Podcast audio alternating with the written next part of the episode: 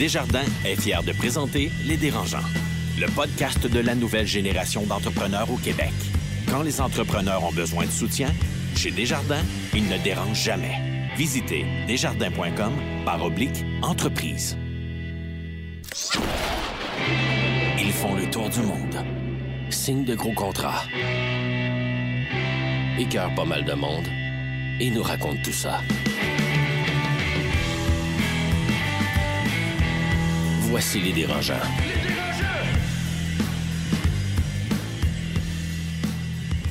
Bonjour à tous et bienvenue au dernier épisode de la première saison de l'émission Les Dérangeants, le podcast sur l'entrepreneuriat au Québec. Je me présente Mathieu Charret, journaliste au journal Les Affaires, sosie de Ryan Gosling et de Ben Affleck, ça dépend des jours, et animateur du podcast Les Dérangeants, l'émission conçue pour et par les entrepreneurs du Québec. Aujourd'hui, notre panel de dérangeants est constitué de, à la tête de Matteo Monde, il saura vous séduire en vous susurrant des mots doux en italien au creux de l'oreille, le très charnel Carlo Coccaro. Buongiorno a tutti. Ouf. Il sabre le champagne comme personne. Ce tempétueux généticien TDAH de l'entreprise Biogénique vous fera monter les bulles à la tête. Monsieur Étienne Crevier de Biogénique. Salut Mathieu. Tu lui fais monter les bulles à la tête. C'est beau, C'est toi hein? qui as sabré le champagne Notre en septième dérangeante, l'ineffable divinité de l'impression, son excellence, Marie-Claude Duquette du groupe Triton. Hey, ça finit plus, j'aime ça. Ça finit plus, hein, je sais. Bonjour tout le monde. Bonjour tout le monde, mesdames, messieurs. Vous allez bien? Ça va toi? Ça va! Très bien. Gros menu, mesdames, messieurs, ce soir pour ce dernier épisode de la saison. Nous recevons d'abord la YouTubeuse Emma Verdé et on discute de santé mentale et d'entrepreneuriat. Mais on commence d'abord par un petit tour de table. Madame, monsieur, votre coup de gueule ou coup de cœur de la semaine? Moi, je vais y aller avec euh, un coup de gueule. Coup de gueule. Ouais, c'est, c'est une période très achalandée, euh, comme j'avais dit dans le dernier épisode pour nous. Puis, euh, ultimement, je délègue pas assez. Je me rends compte que 50 de ma job devrait être en ressources humaines pour aligner l'équipe, pour les motiver, pour rendre leur vie plus facile, leur ouvrir des portes, et je le fais pas. Donc, euh, coup de gueule à moi de pas être un... Je me trouve pas un bon gestionnaire en Je ce moment. suggère l'épisode L'enfer des, euh, des RH. Ouais, Excellent j'ai- sur écoute, euh, dérangeants. je, je, je- j'ai écouté ce podcast, j'ai entendu qu'il était pas pire. Très bon. Marc-Claude? Euh, coup de cœur, coup de gueule. Ces temps-ci, euh, il y a plein d'opportunités qui se présentent. Puis moi, je suis une yes man. hein. Moi, c'est ben, yes woman. Que je dis oui à tout, mais là, il faut que j'apprenne à l'équilibre. Ah. Donc, euh, mon corps m'a parlé dernièrement, d'où le- la petite voix un petit peu plus rauque. Parce que, ouais, c'est ça qui arrive quand tu dis ah oui à tout. Fait que faut que j'apprenne à un petit peu slow down. Apprendre puis, à euh, dire non. dormir. Puis, Sois bête. Bête, moi? Ouais, t'es pas, pas pas assez bête dans la vie. hein. OK, je vais me pratiquer. Je vais, je vais essayer de comme toi. Ouais. Oh! Ah! Carlo? Euh, en me préparant pour euh, l'épisode d'aujourd'hui, on parle de santé mentale, on parle de... Et, et ça m'a... J'ai réfléchi beaucoup à ça, puis je me suis dit, coup de gueule à moi-même pour peut-être pas être prêt ou capable d'aller voir moi-même un psychologue. On dirait que je respecte beaucoup ça. Je connais plein de gens qui... Je, je juge pas ça du tout. Puis je me demande si j'ai pas trop d'orgueil mal placé. Je, je sais pas si je serais capable d'y aller à temps. OK. Ça m'a fait réfléchir à ça, puis... euh, C'est intéressant. je vous en parle, puis c'est pas facile. Un petit côté italien, là. Euh, Il y a quelque chose, il y a quelque Ouais. chose. euh, je, T'as une italien, je sais gêne, pas, mais quelque chose qui t'empêche de faire ça? je sais, je sais pas si c'est de l'orgueil ou un, un- un mélange de. Tu sais, on, on se sent tous un peu super-héros. En tout cas, moi, j'aime ça penser que je suis un- que tu sais, je suis capable de tout faire. C'est mon point de départ, mais c'est pas la réalité. Puis c'est peut-être ça. Je sais pas. Mais est-ce que tu ressens un besoin? Euh, Est-ce que. En fait, Gardons ça pour le débat. Mais à, à la question, est-ce que je gagnerais à aller voir un psychologue? Moi, je pense que tout le monde gagnerait à aller voir un psychologue pour jaser avec un professionnel externe. Donc, mais j'ai quasiment le goût de le faire, mais je sais pas si je serais capable de. de En tout cas, moi, je cherche pas cher, mais j'ai pas de licence. Je sais comme ça. Donc, t'es comme incompétent dans pas mal tout ce que tu fais, fait que j'ai pas de voir. Oh, gratuit, c'était On fait gratuit. une très courte pause et on revient sans Carlo Coccaro, mais avec la YouTubeuse Emma Verdé. Ouch!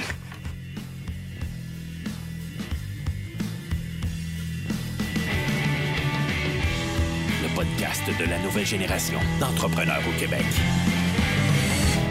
Les dérangeants.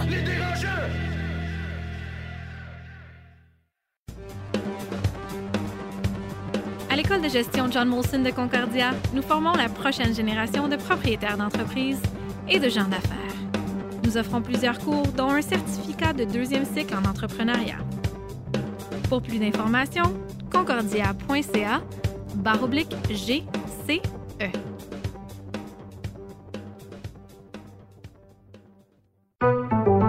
Bonjour, je suis Marie-Philippe Simard, présidente de Chic Marie. Aujourd'hui, je dérange Sophie Martin, directrice des comptes nationaux, services de cartes et monétiques chez Desjardins pour parler de commerce en ligne. Bonjour Sophie. Bonjour Marie-Philippe. Sophie, est-ce qu'on peut se tutoyer? Oui, absolument. Sophie, comme tu sais, Chic Marie fait de la location de vêtements en ligne. Puis le commerce en ligne, c'est pas si simple que ça. Selon toi, ça c'est quoi la première chose qu'il faut que les entrepreneurs regardent quand ils veulent démarrer une boutique en ligne? Il faut prendre le processus en considération dès le début du plan d'affaires. C'est certain que nous consulter, nous impliquer dès le départ, ça évite de s'égarer, donc nous, on peut t'orienter vers les bonnes solutions. Puis ça permet aussi aux entrepreneurs de développer plus rapidement un modèle qui est solide, qui est efficace, qui est sécuritaire. La première chose, c'est de vraiment être capable de bien cibler tes besoins, parce qu'il y a une panoplie de choix de plateformes que tu peux utiliser ou encore de services clés en main. Par exemple, dans les éléments que tu dois regarder, il y a le prix, la langue de l'interface, le nombre de produits que tu veux mettre en ligne, l'hébergement. Donc, c'est tout vraiment des éléments à considérer. Bien, un gros merci, Sophie, à toi. Merci, Marie-Philippe.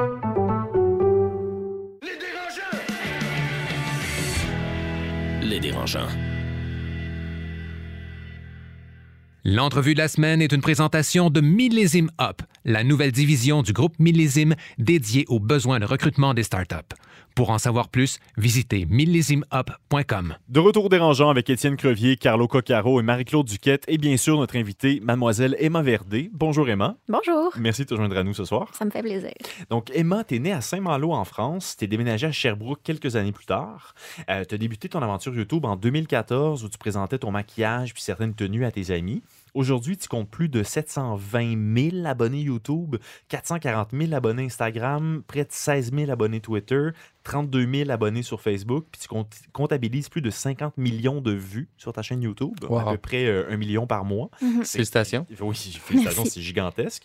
Euh, depuis 2016, tu as entre autres écrit un livre, lancé une collection d'articles scolaires, puis une, article, euh, une, article, une ligne de vêtements. Donc, Emma, explique-nous comment fonctionne le modèle d'affaires d'une YouTubeuse comme toi. Est-ce que YouTube te paye par mois, euh, te paye par tranche de clics? Euh, c'est- c'est- Est-ce que YouTube, c'est la majorité de ton, tes revenus? Comment ça fonctionne un peu ce modèle-là?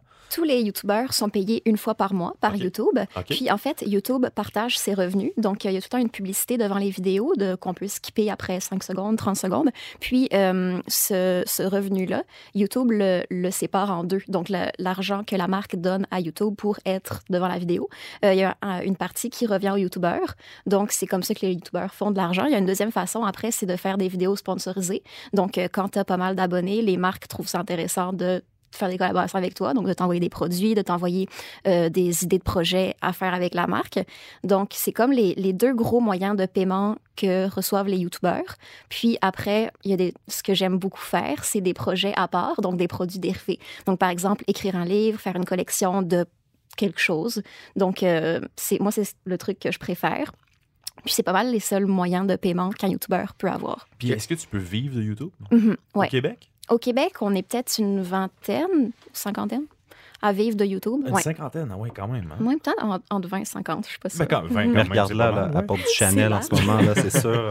Avec ces deux chihuahuas. C'est pas du Christian Dior. Non, Je sais pas. Tu parlais de, de collaboration avec des marques. Mhm. Quels sont tes critères à toi pour sélectionner les bonnes marques? Parce que tu, tu dois te faire approcher par beaucoup, beaucoup de ces marques-là. Est-ce Mhm. est-ce que tu as des critères ou tu y vas avec les critères monétaires? Seulement? L'armement, la cigarette. Moi, je, pense que j'ai vraiment des gros critères. Je suis assez difficile pour euh, faire des collabs avec des marques. Fait que j'y vais vraiment avec le fit. Si ça marche dans mes trucs, si ça va avec ce que je fais habituellement, euh, je le fais. Puis si les valeurs de la marque aussi, j'apprécie souvent. Il y a des trucs que, par exemple, ces temps-ci, je reçois beaucoup de demandes pour collaborer avec des chaînes de fast-food. Puis... euh, il y, a, il y a plein de gens qui le font, puis c'est bien correct de, de dire oui à ces demandes-là. Mais moi, je me dis, vu que mes abonnés sont un peu jeunes, c'est peut-être pas la meilleure idée de, de comme promouvoir, ce c'est type d'alimentation-là. de la malbouffe. Donc ça, je préfère dire non. Mais après ça, c'est vraiment propre à chacun, je crois. Mhm. Fait que moi, il y a des trucs que je préfère pas faire. Puis hum, j'y vais avec ce qui marche dans ce que je fais habituellement, les sujets dont j'aime parler, puis mes valeurs, je pense. Est-ce que tu es régi par certaines lois, certains règlements au Canada, au Québec, sur la publicité, par exemple, la publicité aux enfants, des choses comme ça? Est-ce que tu, tu tombes dans cette catégorie-là ou en étant sur YouTube, vous êtes capable de- d'avoir des, des valeurs un peu plus flexibles? Contourner, c'est Bonne question, Mhm. Étienne. Je pense euh, pour la publicité envers les jeunes, c'est plus flexible sur les réseaux sociaux. Par contre, il y a un truc qui est super important, c'est de vraiment bien dire aux gens que tu as été payé pour un poste. Donc moi, à chaque fois que les gens me demandent la façon où euh, tu peux voir dans le fond qu'un influenceur a fait a été payé pour faire un poste, c'est de mettre le hashtag ad ou hashtag pub. Puis euh, si la personne l'a mis, c'est qu'elle a été payée pour faire le post. Puis si la personne a été payée pour faire le post, mais n'a pas mis un hashtag pub, donc elle le dit pas, euh, ça, c'est pas correct. Ça, c'est- Mais c'est une question. C'est juste- subtil. C'est une hein, loi. c'est- une loi? Je suis pas sûr. Ah, c'est une loi? Non, ça me surprendrait. Hmm. Non, non, c'est, elle, elle a raison, c'est une mais norme, mais c'est du placement de pas- produits. Les placements de produits dans les films ou tout ça, il y a pas, ça dit- ils disent pas que c'est du placement de produits? Non, tout à fait. Il y a générique, normes euh, canadiennes de publicité, mais c'est pas quelque chose qui est exécutoire, en fait. Ils Ok. peuvent donner un jugement, mais c'est un jugement. euh, Est-ce que là, t'es-tu avocat? je suis avocat, secrètement. Euh, euh, Dis-moi, Emma, euh, tu es représentée par l'agence Slingshot. Mhm. Euh, pourquoi tu avais besoin d'avoir un. C'est quoi, c'est une agence? Explique-nous un peu qu'est-ce qu'ils font pour toi, finalement. Euh, ils m'ont contacté à un moment où, comme ma chaîne YouTube euh, explosait, c'était un moment où j'avais vraiment, vraiment beaucoup de nouveaux abonnés. Puis j'avais décidé euh, d'arrêter l'école un petit moment pour me concentrer là-dessus parce que j'avais des propositions de projets que je trouvais vraiment intéressants. Puis j'avais pas envie de, de perdre ces projets-là. Donc, ils sont arrivés à un moment où j'avais tellement, tellement de, de demandes puis de mails. Fait que le Slingshot, il gère vraiment la partie plus les, relations avec les marques. Il gère mes mails, il gère les, les contrats. Donc, il y a un, un avocat qui doit regarder les contrats. Il me donne des conseils sur ce, que je devrais approuver, ne pas approuver, tout ça. Puis euh, la partie contenu, c'est vraiment moi qui le fais à 100% Donc, on se partage un peu le travail. Puis évidemment, ils prennent un pourcentage sur les contrats qu'on fait. Et quand tu as une marque, euh, tu, fais, tu fais du sponsoring, là, Mhm. une marque par exemple, est-ce que tu penses que ça décrédibilise aux yeux de tes auditeurs? Est-ce que toi, quand tu regardes tes YouTubers, tes YouTubeurs préférés, Mhm. c'est quelque chose qui te dérange? Ça me dérange s'il y a vraiment un mauvais fit. Si on voit que c'est une pub, que c'est comme forcé ou que ça ça marche pas Que avec ce que la pas, personne fait, c'est ça? Mhm. Je trouve que c'est ça décrédibilise beaucoup. Oui, quand on, on sent que la personne l'a fait un peu parce qu'il y avait un, un gros chèque, je trouve que je trouve ça comme ça, ça se voit tout de suite. Donc euh, C'est quoi un gros chèque dans ton domaine? euh, C'est-tu 50 000? Est-ce que c'est 100 000? Est-ce que c'est 25 ça 000? dépend vraiment de, du nombre D'abonnés. je crois. OK. Mhm. Mais Fait même, disons, sais- t'as combien d'abonnés, toi, YouTube? Que, euh, YouTube, 700 000. OK. Disons, un, un- quelqu'un qui a un million d'abonnés YouTube, est-ce, qu'il peut, est-ce que c'est crédible de penser qu'il peut avoir un chèque de 50 000 pour un placement de produit ou c'est plus 25 ou c'est Ben, c'est plus le 100 coût par 000? mille? que tu payes ultimement. Fait que, si c'est 700 000, un bon coût par mille, ça va être 5 par mille. Fait que fais le calcul. Mais est-ce que c'est ça? Je dirais, f- faudrait demander à quelqu'un qui a un million d'abonnés. On peut aller à YouTube, par 750 000 si tu veux aussi. Sur YouTube, par contre, il y, a- il y a un moyen vraiment simple de le savoir. C'est à peu près 1 dollar par 1000 vues. Donc, on peut regarder le nombre de personnes, le nombre de vues euh, par mois que la personne a.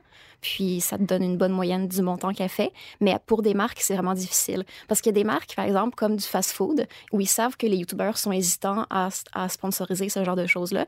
Ils vont mettre les prix vraiment plus, Plus haut pour que les gens aient plus Les valeurs oui. flexibles, finalement. C'est ça. Alors que quelque chose comme euh, une marque bien normale que, qui euh, fit avec à peu près tout le monde, ça, ils mettent des prix un peu plus raisonnables. Donc, Puis- ça, ça dépend. Donc, dis-moi, pour un entrepreneur PME au Québec, qu'est-ce que Emma Verdé peut faire pour lui ou pour elle, justement? Est-ce que ça t'arrive d'approcher des marques pour dire comme, hey, j'aime vraiment ton produit, j'aimerais ça qu'on travaille ensemble? C'est quoi ton pitch de vente pour moi, Étienne Crevier, PDG de Biogénique, qui a envie de travailler avec Emma Verdé?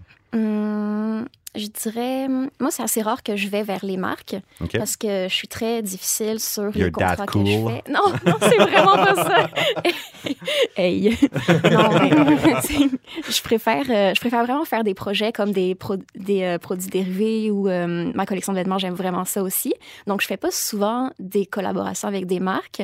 Puis, si par exemple, il y a une marque que, que j'adore, que j'aime vraiment, que j'utilise de toute façon, puis que ça fitterait vraiment dans mes trucs, c'est sûr que j'irai vers cette marque-là. Puis, je crois que le- la première chose qu'un influenceur donne à une marque, c'est euh, le public cible, puis hum, son nombre d'abonnés, j'imagine, ses statistiques. Est-ce que ton public cible évolue? Parce qu'ultimement, est-ce que dans cinq ans, tu vas toujours toucher la même clientèle? Ben, J'ai remarqué que mon public vieillissait un peu avec moi. Donc, je crois qu'il est euh, soit un peu plus jeune que moi, je dirais 50% un peu plus jeune que moi, donc 13 à 17. Puis euh, le reste, c'est vraiment en haut de 17, donc euh, c'est moitié-moitié. Puis ils vieillissent un peu avec moi avec le temps. Je me, je me souviens quand j'avais commencé ma chaîne, mon public était un peu plus jeune. Puis là, plus je vieillis, plus je change mes sujets, je fais d'autres choses. Les gens vieillissent un peu avec moi, donc il y a des gens plus vieux qui me suivent de plus en plus. En prenant de la maturité, les gens te suivent. C'est ça. Ils grandissent avec toi. C'est Mhm. comme Harry Potter. Puis quand tu as commencé, tu avais quel âge exactement? J'avais 18. Puis à ce moment-là, est-ce que tu est-ce que ton ambition c'était d'être où est-ce que tu es en ce moment? Est-ce que tu réalisais toute la portée que ça pouvait prendre à ce moment-là? Non, vraiment pas. C'était un peu accidentel parce que je faisais des vidéos puis je les envoyais à mes amis pour leur- les faire rire ou euh, pour. C'était pas pour que les gens s'abonnent ou pour que les gens me remarquent. Puis c'est C'était arrivé plus, comment euh, tu t'es retrouvé sur YouTube? Ben, je, je, les- je mettais les vidéos sur YouTube pour les envoyer à mes amis, puis je trouvais ça bien drôle. puis là, ils commençaient à avoir des commentaires de gens que je connaissais pas. Puis moi, j'avais 18 ans, je trouvais ça le fun de répondre aux commentaires, puis je voyais les likes, euh, les j'aime monter, tout ça. Puis euh, ça m'incitait à comment mettre une deuxième, troisième. Puis au fil du temps, sans vraiment que je le remarque, comme ça commençait à être des plus gros chiffres en dessous de mes vidéos. Puis les marques ont commencé à me contacter. Ça s'est vraiment passé graduellement, Puis- sans que je le remarque trop. Quand est-ce que tu t'es rendu compte que, oui, tu étais YouTuber, mais en plus que tu es devenu entrepreneur? Parce que quand tu as commencé tes marques, c'est ce que tu es devenu en même temps. Mhm. Est-ce que ça, tu t'en rends euh, compte? Je pense que je, je m'en suis rendu compte quand les gens autour de moi commen- commencent à me le dire, des gens plus vieux ou plus euh, qui sont des gens entrepreneurs ou qui travaillent un peu plus dans, dans le domaine. Le journal des affaires t'appelle pour une entrevue. C'est ça. On va se parler après l'épisode, je pense. À ce moment-là, je le remarque. Mais au début, je, je, je, je- je pense pas que le premier mot qui, venait en qui me venait en tête quand je parlais de mon métier, c'était euh, entrepreneur. Te considères-tu maintenant plus entrepreneur? J'imagine, si les gens me le disent. OK. Est-ce que tu fais toi-même, tu te définis pas comme ça? Ben, je dirais, souvent, je dis plus influenceur. Influenceur. Personnalité Mhm. publique. euh, Ouais, mais depuis que j'ai comme euh, ma collection de vêtements puis ma collection d'activités scolaires, j'imagine que ça, ça rentre plus dans la catégorie entrepreneur. Je te confirme, oui. c'est- Oui. Moi, j'imagine. Est-ce que tu fais ça à temps plein? Est-ce que c'est vraiment une- maintenant une occupation à temps plein? Tu Mhm. n'es tu n'es dédié qu'à ça? ouais. Ouais. mhm. OK. Est-ce que tu as une équipe autour de toi? Euh, à part le Slingshot qui gère beaucoup mes contrats avec des marques, non, j'ai rien, euh, j'ai Ah personne ouais, d'autre. Tu fais le montage, tu fais Ouais. le tournage toi-même. tu Pour mes vidéos, je fais tout, tout, tout. Euh, ma collection d'articles scolaires, le Slingshot m'aide un petit peu avec ça. Ben, beaucoup, en fait. Puis, euh, Juste un peu, là. ma collection de vêtements, j'ai décidé de faire ça comme toute seule, complètement. Ça veut dire quoi? Toute seule, tu as dessiné les vêtements? Ouais, Tu les couds mhm. toi-même? J'ai engagé une couturière, j'ai engagé. Euh, ouais. Wow. Fait que je l'ai fait faire à Montréal. Ouais, t'es allé chercher les tissus. Mhm. puis, euh, ouais, OK, t'as t'es vraiment un entrepreneur, là. On va Ouais, mettre ouais, clair tout de suite, là. T'es vraiment entrepreneur. Quand Euh, tu es une vas-y. YouTubeuse, c'est qui ta compétition? Qui tu comptes? C'est- Hum, ben, Est-ce que, que. entre YouTubeurs, vous êtes des compéti- vous compétitionnez? Ou, euh, Non, vraiment pas. On, on se connaît beaucoup, les YouTubeurs au Québec. Puis euh, on, on se voit aussi euh, beaucoup. là. On filme des vidéos ensemble, on, on fait des événements, on sort ensemble, tout ça. qui qui a mais- d'autres? Fred Bastien? euh, ouais, Fred, je l'aime beaucoup. Cam Grande-Brune aussi, qui est la copine à Fred. Amélie Barbeau, Jessie Bou, Gloria Bella. En tout cas, on est, on est beaucoup, puis on se connaît tous. Puis il n'y a pas de compétition, je pense, parce que c'est pas comme euh, à la télé où il y a un poste pour telle émission, puis là, c'est comme tout le monde fait son audition, puis il y a une personne. On a tous notre plateforme, donc Mhm. on a, puis euh, on a c'est- chacun C'est toujours aussi. du euh, sur demande, donc c'est toujours disponible. Comme tu dis, c'est C'est pas comme à la télé où tu dois choisir entre deux. euh, non, entre on a deux. chacun notre chaîne, puis on met ce qu'on veut, puis j'imagine, euh, c'est ça. Les Fait gens que choisissent. Finalement, tu es une compétitrice de TVA ou de Radio-Canada parce qu'une une marque, au lieu d'investir à la télé, va investir avec toi sur YouTube. Mhm, Peut-être. Mais en même temps, j'aime être à la télé des fois puis faire des trucs. euh, par exemple, j'aime beaucoup Vrac. Fait que euh, j'aime faire des collabs avec eux. Donc, je, je dirais que je. J'ai pas envie de dire que je suis leur compétitrice. C'est sage, c'est sage. Euh, Est-ce que c'est plus payant euh, tes produits dérivés ou YouTube? Hum, ça, ça dépend encore à quel niveau. OK. À ton mais niveau? hum, à mon niveau, c'est plus payant des produits dérivés. OK, Oui. que YouTube. Mhm. OK. Ça dépend ce que tu fais aussi, parce que, par exemple, ma compagnie de vêtements, euh, j'ai investi beaucoup d'argent là-dedans. Donc, au début, non, c'est comme euh, typiquement entrepreneur. Donc, euh, Ouais. au début, non, mais euh, ça dépend quel genre de produits dérivés tu fais.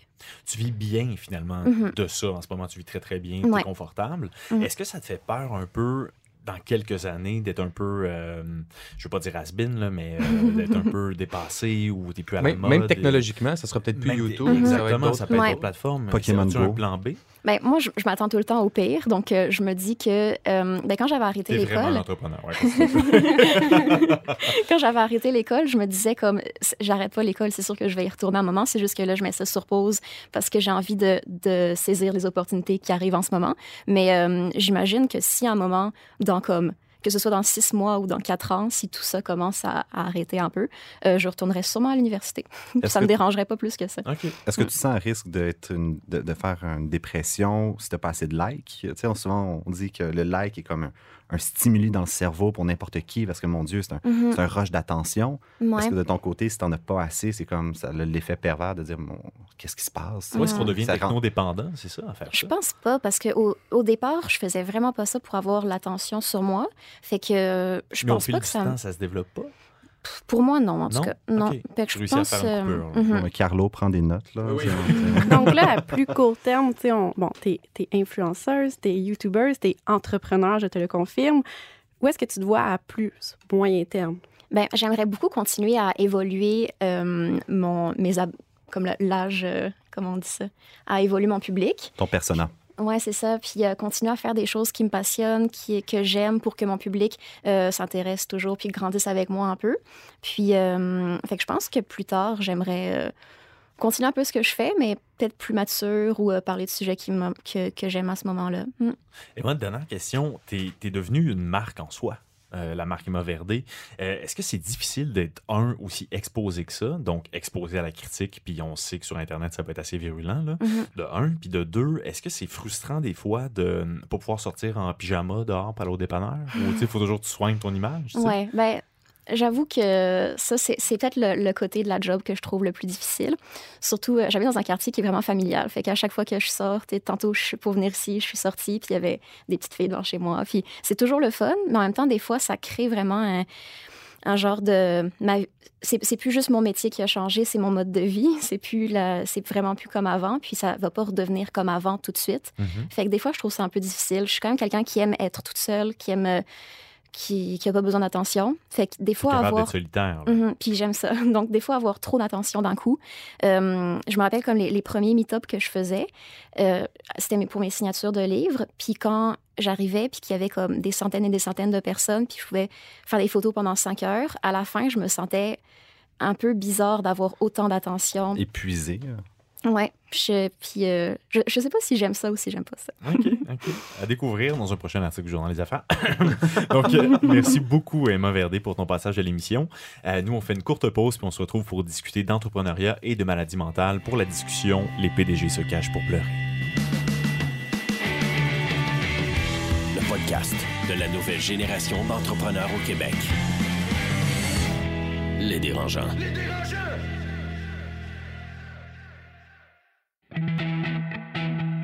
Écosystème, une capsule pour les entrepreneurs nouvelle génération, signée Université Concordia.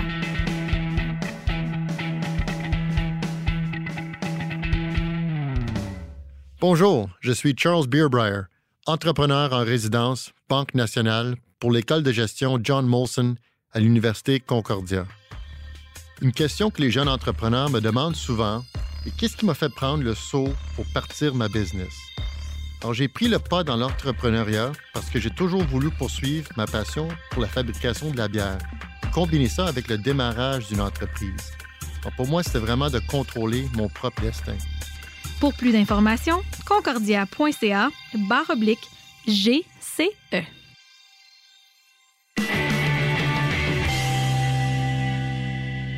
En matière de droit, les entrepreneurs ont de bons et de moins bons réflexes. Voici la question Garling WLG.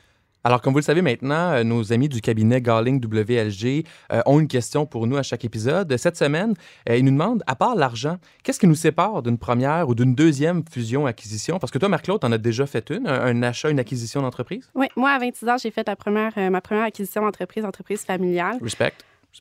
Thanks. Puis, euh, moi, je suis déjà même en mode acquisition là, pour la prochaine année. C'est quelque chose que j'aimerais recommencer. Euh, pour l'acquisition, honnêtement, je me suis tournée à des tonnes de professionnels. Donc, que ce soit avocat, comptable, fiscaliste, notaire, euh, je me suis vraiment bien entourée et je leur ai fait confiance de A à Z. Oui, parce qu'on peut pas tout savoir, tous les, les, les, les tenants aboutissants d'une d'une fusion d'acquisition. Je sais pas si tu as déjà fait ça, toi, Étienne. Ben, c'est extrêmement complexe. Puis la, la croissance par acquisition est un thème assez récurrent. là. La, la consolidation d'un marché, puis d'aller Ouais. chercher du d'acheter du BAYA pour aller chercher d'améliorer ta situation. Euh, on regarde dans le pharmaceutique, ça se fait tout le temps. Nos amis qui ont acheté Poker Stars de Montréal, euh, c'est, De mon côté, qu'est-ce qui me bloque?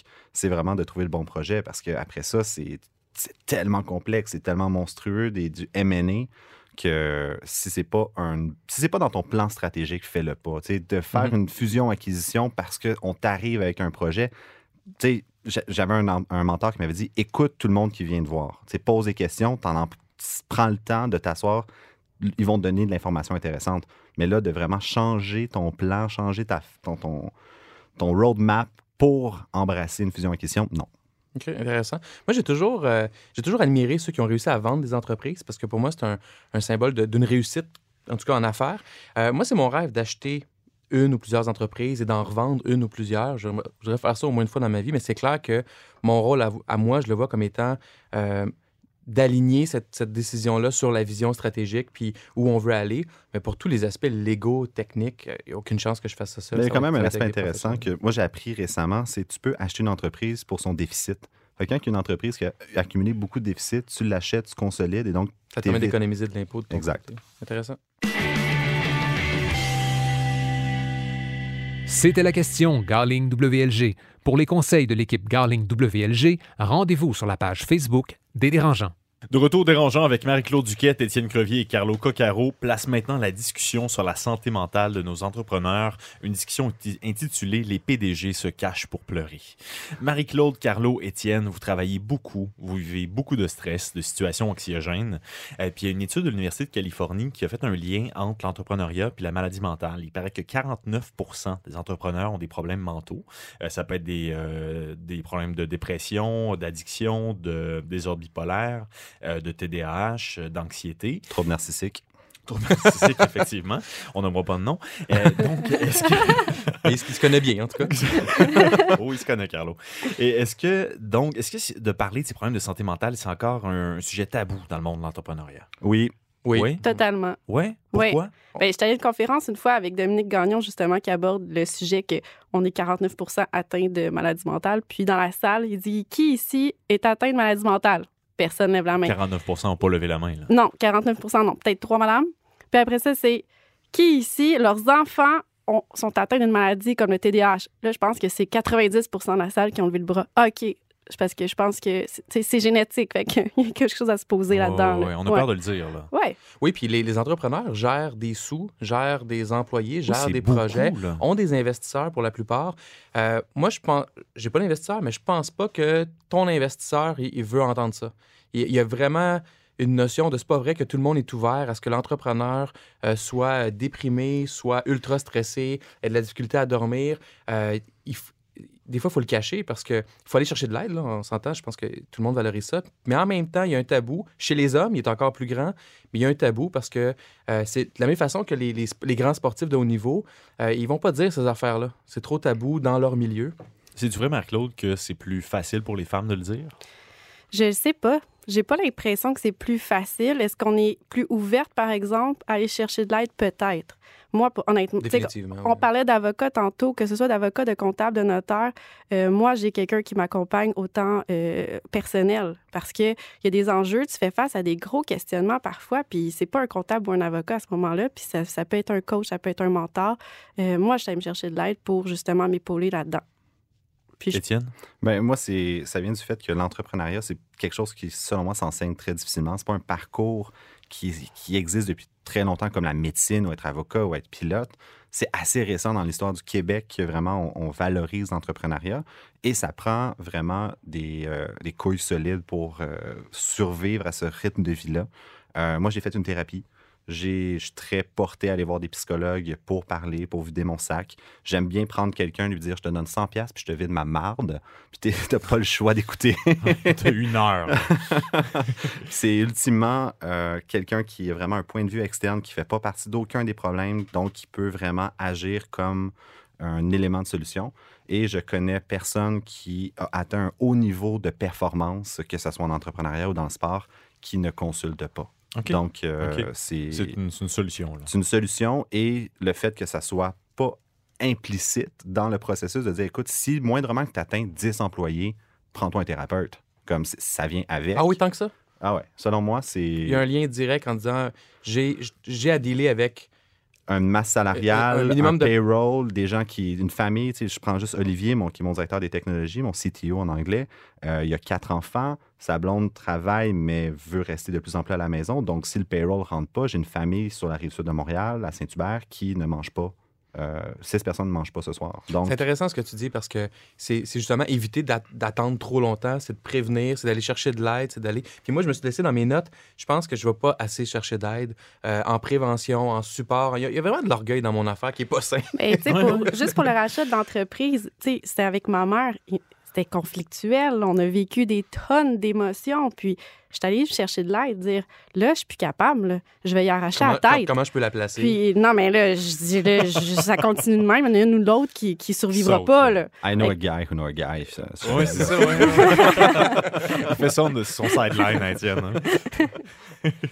c'est, c'est- c'est beau le stress, dans un sens, parce que ça peut être un moteur. C'est c'est un moteur. C'est C'est un, un- moteur. Hein? Puis, on le voit, les journalistes, c'est leur deadline, les entrepreneurs, et tu as besoin de décrocher des contrats si tu veux que ça fonctionne. C'est des revenus. Des revenus, évidemment. Mais il y a des limites aussi. Ouais. C'est quand est-ce qu'on est-ce qu'on se rend compte qu'on a dépassé la limite un moment donné? Est-ce qu'il y a des signes avant-coureurs? Puis comment on fait quand on a- il y a trop de stress? Moi, j'ai une, ane- une anecdote euh, avec ça. C'est, j'ai toujours dit depuis, ça fait, mettons, euh, ça fait 12 ans, moi, que je suis entrepreneur. Dans les 7-8 dernières années, à tout le monde qui me demandait, ça te stresse-tu de ça? Je dis non, je pas, le stress m'atteint pas. Tant que je vis avec le worst case scénario, donc le pire des résultats, si je suis capable de l'accepter, je fais, OK, ben la vie est belle, tu sais, je, je- vais m'arranger avec ça. Mais deux fois dans ma carrière d'entrepreneur, j'ai vécu du stress. Euh, en 2008-2009, euh, cours supérieur, euh, euh, poursuite contre poursuite, ça a duré un an. L'enfer. L'anecdote en lien avec ça, c'est ça faisait 9-10 mois que ça durait. Je marchais avec ma femme et mon premier garçon qui était bébé à ce moment-là. Puis je disais à ma femme, je disais, c'est quoi Isabelle? C'est ça ma vie. Je veux plus que ça se reproduise. C'était pas réglé encore. On savait pas, on savait pas que ça allait se régler. Mais j'ai pris conscience que, regarde, ça, ça peut se reproduire à chaque année. Un fournisseur, un client peut, nous poursuivre pour des bonnes et mauvaises raisons. Faut vivre avec. Puis ça, ça m'a aidé à, à mieux euh, gérer le stress. À mieux accepter, finalement. Ouais, ça fait partie du chemin. Tu sais, c'est de dire, OK, ben ça fait partie du chemin, je vais vivre avec. Puis juste, juste pour euh, terminer ce bout-là, euh, dans la dernière année, ça n'a pas été une année facile pour, euh, pour, pour ce qu'on fait. J'ai vécu un stress qui était plus financier. Et là, je me suis rendu compte, OK, c'est pas vrai que tu es immunisé au stress, Carlo. C'est juste que la situation faisait en sorte que ça te stressait pas. Mais là, j'étais dans une... ça a duré quelques semaines, quelques mois où j'étais plus anxieux par rapport à ça. Puis ça m'a remis un peu les deux pieds sur terre sur, regarde, pense pas que tu es un super-héros par rapport au stress. Quand t'en as à vivre, tu le vis, puis... euh, Mais ça, c'est intéressant parce que les entrepreneurs, on n'est pas immunisés au stress. C'est juste que notre définition du risque est différente. ah, Donc, on est peut-être immunisé plus au risque, mais les conséquences du risque, c'est le stress, c'est la, la faillite. même chose qu'une personne qui n'est pas entrepreneur. là. Ben exactement. Et ultimement, je- la seule différence, c'est je pense que quand je regarde Marie-Claude, Carlo, on est tous des optimistes. Tu sais, C'est moi, clair. je regarde mon verre, là, il reste 20% dans mon verre, mais crème, je vais être content qu'il en reste 20 puis je vais Et pas dire, ah, you, mon 80 Ouais. Et des résilients aussi. Ben exactement. Contrairement à des gens en finance, tu sais, moi, je regarde des comptables, des CFO, eux sont payés pour voir les pires scénarios. Ouais. Donc, ils- leur job, c'est d'être pissou ou d'être Négatif. négatif et justement dit ben il faut pas qu'on fonce, faut pas qu'on saute tandis qu'un entrepreneur va voir et dit ben écoute, j'ai 20% de chance de succès mais c'est pas grave, je vais sauter pareil. Mais j'ai envie de dire que c'est une parcelle d'insouciance. Ben, on, Une est, fois, oh, on est insouciant. C'est c'est de l'insouciance. Je pense que c'est de pas. Ben, c'est ça, une fois, j'ai j'ai répondu à un article, puis j'ai dit, ah, j'ai naïvement. Puis je dis, Non, j'étais pas naïve, j'avais tout analysé, mais honnêtement, même si j'avais tout analysé, j'étais un peu insouciante. Puis il faut cette insouciance-là, parce que sinon, on ferait rien. Mais c'est la différence dans le stress qu'on vit, c'est un stress qu'on a choisi. Puis en plus, on est en contrôle souvent. On est souvent dans le poste conducteur. Donc ça, c'est une, une façon qui nous aide On à a une gérer le impression de stress. contrôle. Ben, on l'a plus que nos employés. Oui. Donc, ça, ça nous- en tout cas, moi, ça m'aide à gérer ce stress-là. Euh, mais il est là, puis des fois, il arrive, puis il nous, nous frappe d'en face plus vite qu'on pense quand on l'anticipe pas bien. Avez-vous déjà vécu vous-même des épisodes personnels de dépression, de burn-out, de, de difficultés En rétrospective, je dirais que probablement Ouais. que j'ai eu un trouble dépressif à un moment donné. OK. Euh, Est-ce que j'ai été médicamenté? Non. Est-ce que ça a été diagnostiqué? Non. Mais euh, de dire que, mon Dieu, j'avais envie de dormir 12 heures par jour, euh, que j'étais... C'était vraiment... Ça faisait deux ans que Biogénique était dans mon sous-sol. Je me levais tous les matins. Il y avait... On est, à la fin, on était rendu 15 qui rentraient chez nous tous les matins pour travailler avant qu'on déménage. J'étais incapable de dormir. euh, J'allais faire des siestes. C'est combiné avec une apnée du sommeil qui a été diagnostiquée ensuite. Puis, euh, quand le biogénique est déménagé, j'ai été diagnostiqué mon trouble du so- mon, apnée. Là, j'ai commencé à mieux dormir. Puis au contraire, ce qui est drôle, c'est que ça l'a sorti de l'insomnie. Parce que là, je commençais à mieux dormir, avoir un sommeil récupérateur. Puis là, je me rendais compte que, mon Dieu, non, c'est le contraire. Je fais de l'insomnie, en fait. Puis euh, de là qui a, qui, qui- qui a amené plus la, la thérapie. Puis euh, Oui, ben moi aussi, j'ai eu un épisode plus difficile. Puis euh, c'est là que j'étais allée me chercher de l'aide. Puis, euh, Qu'est-ce que tu as fait? Ben, j'étais allée me chercher une psychologue. Euh, J'ai. euh, j'ai Qu'est-ce que tu lui as dit? On C'est s'en pas parle encore c'est On s'en tantôt, oui. La relation avec ta mère, là. ouais, mais ça faisait partie. Non, ben, c'est aussi des questionnements. tu sais, C'est on du est. euh, c'est difficile, c'est ben, familial aussi Il y a comme ça, puis c'est c'est ça ta question. Est-ce que c'est ça que je veux faire? Est-ce que je suis le chemin qui est ma destinée ou c'est vraiment qu'est-ce que je veux faire? Il y a tous ces questionnements-là, puis aussi l'individu en arrière. Tu sais, C'est une chose entrepreneur, mais il y a aussi l'individu. On a, on a nos choses à régler. Puis euh, en tant qu'entrepreneur, en tant qu'employeur, euh, on se doit aussi de régler nos choses pour que quand on arrive dans un, un échange avec un employé, ce soit pas nos blessures, puis on soit capable de Ouais. faire aller notre leadership. Non, non, c'est ça. Ben, moi, j'allais dire, dans, dans, dans ce que Marc-Claude disait, euh, on, il faut qu'on soit. On n'a pas le choix de mettre un masque dans notre travail. Tu sais, nos, nos employés ne peuvent pas nous voir si déprimés que ça, ou si fatigués que ça, ou si peu optimistes, parce qu'il y a des journées, des fois, où moi, il y a des journées dans, les, dans les dernières années où des fois, je voyais plus le chemin. Là. Je me disais, je m'en vais où, là? C'est quoi cette affaire-là? Qu'est-ce que je fais? Je m'en vais où? Tu peux pas laisser ça transparaître à tes employés puis à, à tes partenaires parce que c'est le début de la fin. Fait que ce masque-là est une force dans la mesure où ça nous permet de bloquer certaines émotions puis de continuer à travailler. Puis en même temps, il faut faire attention parce que ce masque-là, c'est pas la réalité. Puis il faut s'assurer d'avoir le moins de masques à porter le moins souvent possible parce qu'après ça, ça devient une façade qui. Moi, je suis pas d'accord avec toi. Non? Non. Moi, j'ai vraiment cette impression-là Moi, régulièrement. je porte pas de masque, mais j'ai fait des tests de personnalité, c'est le MBTI Ouais. ou le Pathfinder, qui m'ont aidé à vraiment identifier c'est quoi mes forces et faiblesses. Puis au contraire, j'ai adopté l'approche de dire je suis, au- je suis trop transparent par rapport à mes forces et mes faiblesses. J'en parle de manière. Je passe des entrevues, là, je vais le dire je- à quelqu'un. J'ai passé une, une adjointe récemment en entrevue. Je dis écoute, je suis pas organisé, je suis en retard. euh, j'ai de la misère vraiment à répondre à temps à mes courriels. Tu postillonnes. Je postillonne, j'ai une odeur corporelle douteuse. Euh, Es-tu capable de dealer avec ça? Puis, tu sais, tu le sais dans quoi tu Ouais. t'embarques. Et comme ça, ça me permet de, justement de ne pas avoir à porter de masque. Et l'équipe a généré une imputabilité par rapport à ça. C'est intéressant, mais moi, mon point, c'était plus, euh, tu sais, des fois, on se questionne sur le futur de l'entreprise, on se questionne sur le chemin, on, se questionne- on vit des moments difficiles. Moi, j'ai de la difficulté à faire transparaître ces moments difficiles. Mais moi, je pense que je me trouve un peu entre vous deux. Tu sais, je suis comme toi, je vais me laisser un, tu sais, un petit, euh, mon petit jardin secret sur justement mes questionnements. Puis, mais je vais quand même partager avec mes employés. Tu sais, moi, je suis TDA aussi. Fait que, au bureau, ben non, je suis pas tout le temps organisée. C'est le bordel. Puis venez-moi en aide. Puis je le dis, je le cale. Je dis, OK, aujourd'hui, c'est pas une bonne journée, j'ai besoin d'aide. Ah ouais, je le Ah dis. oui. Je crie. Ouais, vraiment. je dis, venez m'aider. C'est le bordel. C'est, tu sais, C'est encore mon orgueil, moi, qui m'empêche de quelque chose. Avez-vous déjà pris un moment ou une journée de, de congé santé mentale parce que vous étiez plus capable? Oui. Oui? Oui. Récemment, en plus, euh, où est-ce que. Je, je l'ai dit au monde, j'ai j'ai texté mes associés, puis j'ai dit euh, j'ai besoin que vous steppez up, steppez up aujourd'hui. C'est- Ça, ça, ça passe pas. Puis souvent, c'est. Tu le vois pas la veille, tu te lèves le matin, tu dis mon Dieu que ça passe pas ce matin. Puis c'est d'être capable de faire ça, d'avoir une équipe en place pour le faire, moi, ça m'a sauvé la peau à plusieurs reprises parce que des conversations, des discussions, des négos, surtout avec des, clients, des partenaires euh, qui te rentrent dans tête, puis qui, ça prend une, une coupure. Puis c'est quand, si tu fais pas la coupure assez rapidement, mais c'est là que ça vient te manger de l'intérieur. Ouais, puis ouais. c'est c'est une spirale sans fin. là. On parle de psychologue, mais est-ce qu'entre entrepreneurs, il n'y aurait pas façon de s'aider aussi parce que vous vivez des situations qui peuvent être similaires? là? Moi, je trouve ça un, des, un des avantages de faire partie des dérangeants, c'est ça, c'est de côtoyer d'autres entrepreneurs, puis d'être capable de discuter de ces sujets-là. C'est une forme de thérapie euh, qui coûte pas cher. Euh, mais, mais non, tout à fait. Je pense que les entrepreneurs, moi, je dis souvent qu'on, je me sens seul souvent. Tu sais, souvent où je me sens seul, d'autant plus que j'ai pas de, de, partenaire ou d'investisseur. Euh, et ce sentiment-là n'est pas le fun. Puis le plus je peux communiquer avec d'autres entrepreneurs, puis discuter même dans des univers différents, au moins ils comprennent ce que je vis. L'école d'entrepreneurship de base, de mon côté, a fait ça. J'avais jamais fait d'accélérateur, d'incubateur d'entreprise. Puis, ça a créé ce alumni-là, de mon côté, qui a créé une, une communauté où est-ce qu'on a pu échanger. Mais je remarque, au Québec, il y a une certaine fierté, une certaine compétition souvent des entrepreneurs. Puis, quand il y en a un qui a vraiment du succès, il y a une réaction qui fait que moi, pourquoi lui en a plus que Ah oui. moi? Tu Puis, ça. ouais, Ah, ça Mais puis oui, moi aussi, j'étais allée à l'école, j'ai fait ma première session. Puis Oh, c'est ce allée que... à l'école. J'étais allée à l'école, Oh, je suis retournée. Bravo. le Puis- EB. Puis j'ai vraiment vu, euh, justement, avec d'autres entrepreneurs, que finalement, on a toutes les mêmes concerns, on a tous les mêmes, on a toutes les mêmes inquiétudes. Alors, parlons-en. C'est Ouais, ce que j'ai à dire. Euh, bravo les dérangeants pour cette discussion-là parce que c'est vraiment pas. Ah oui, je- On va aller prendre un verre. Euh, pour, pour nos auditeurs, sans blague, par exemple, je tiens à vous rappeler qu'il y a de l'aide si vous vous sentez en détresse ou si vous connaissez quelqu'un qui s'est en détresse. Euh, au Québec, il y a les centres de prévention du suicide qui est 1866 appel 1866 277 3553 en tout temps partout dans la province. Il y a aussi l'organisme Revive qui vient en soutien aux personnes qui souffrent d'anxiété, de dépression, de troubles bipolaires au 1866 Revivre 1866 738 4873. Ça, c'est partout au Canada du lundi au vendredi de 9h à 17h. Donc, euh, sur une note plus joyeuse, c'est déjà tout pour les dérangeants pour cette première saison. Un, ouf! Un très grand merci à Jackie Galland à la technique, à l'idéateur Hugues Chandonnet, au mouvement Desjardins et à l'Université Concordia pour leur support.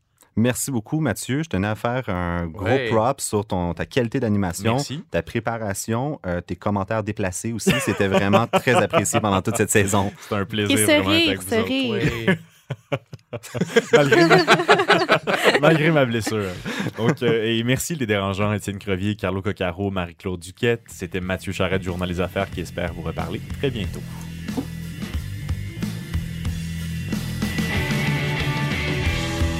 Podcast de la nouvelle génération d'entrepreneurs au Québec.